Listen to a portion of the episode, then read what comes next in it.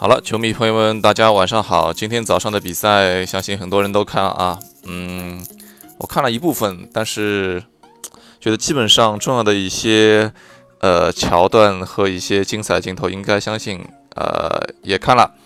晚上回家之后呢，再补了一些重播的内容。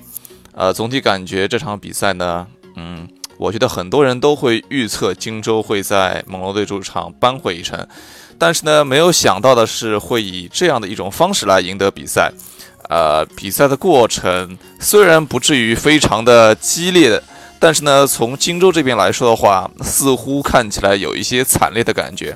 本场比赛，西亚卡姆受限制，上一场人品爆发，这一场呢有点像还人品的感觉啊，手感非常的差，在整场比赛都是被限制的一种感觉。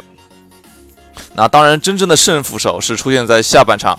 虽然开场的时候呢，科尔做了一个辩证，让考辛斯提上了首发，但是真正的辩证呢是在下半场。下半场，科尔用追梦格林来防洛瑞，伊戈达拉防夏卡姆，汤普森防莱昂纳德。从这个辩证来看的话，彻底是从源头上来掐住了猛龙队的进攻。那纳斯呢，在这个时候的应变呢，可能稍微有点弱，因为。第三节开场之后，连连被荆州得分，而且都是通过传切配合来得分，而且在进攻端，猛龙的这个攻击手段非常有限，并且最重要的一点就是从洛瑞开始，他的运转球能力就比较弱了。其实这个时候呢，提早把范弗利特放上来是一个比较不错的选择，但是呢，他有他的想法。但是我觉得第三节开开始的时候，这个十八比零的一个坑啊，纳斯要担有一定的责任。另外有一点，纵观猛龙队全队啊，其实感觉啊，丹尼格林在就是协防或者说在换防的时候，嗯，不是很得力。或许纳斯有安排让他们是做就是全场一对一人盯人不换防的这种感觉，但是碰到拆挡拆挡的时候，你没有办法不换防嘛？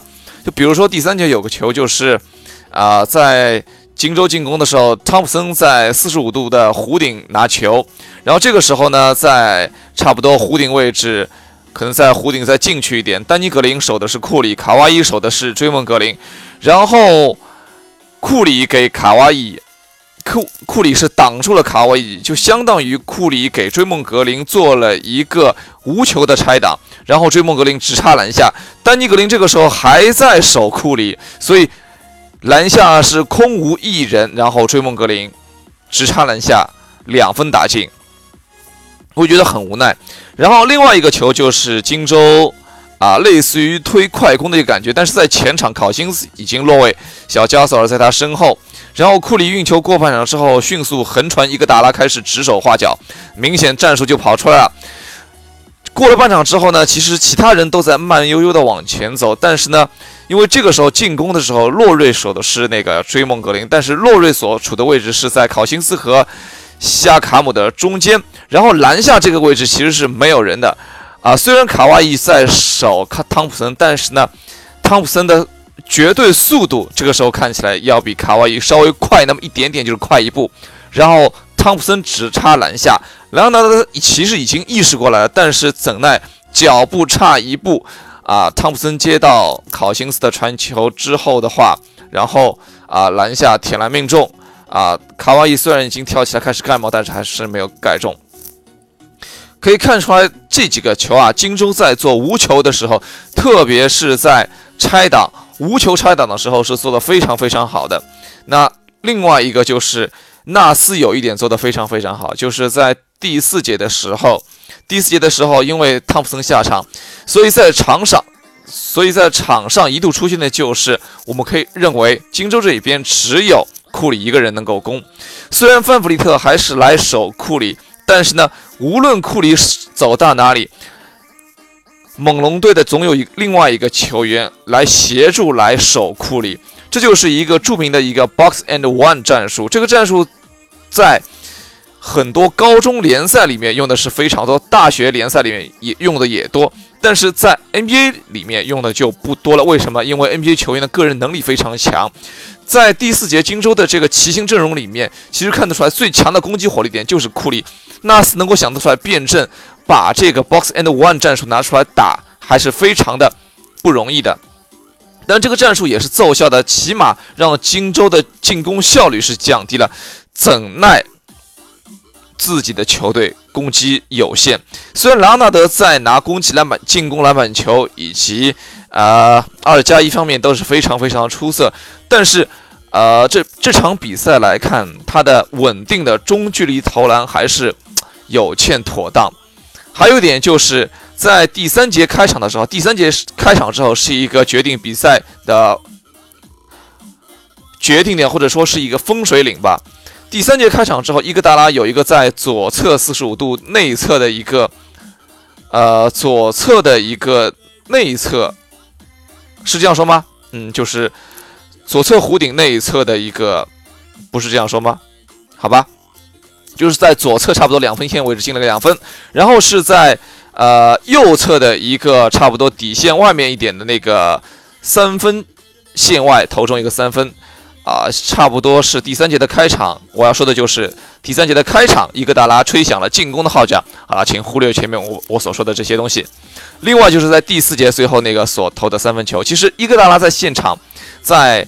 啊！当场所投三分球就是猛龙所要放掉的这个角色，但是今天比赛伊戈达拉好像捡回了这个投篮包啊，或者说伊戈达拉把利指导的这个手表给拿回来了啊！伊戈达拉最后杀死比赛。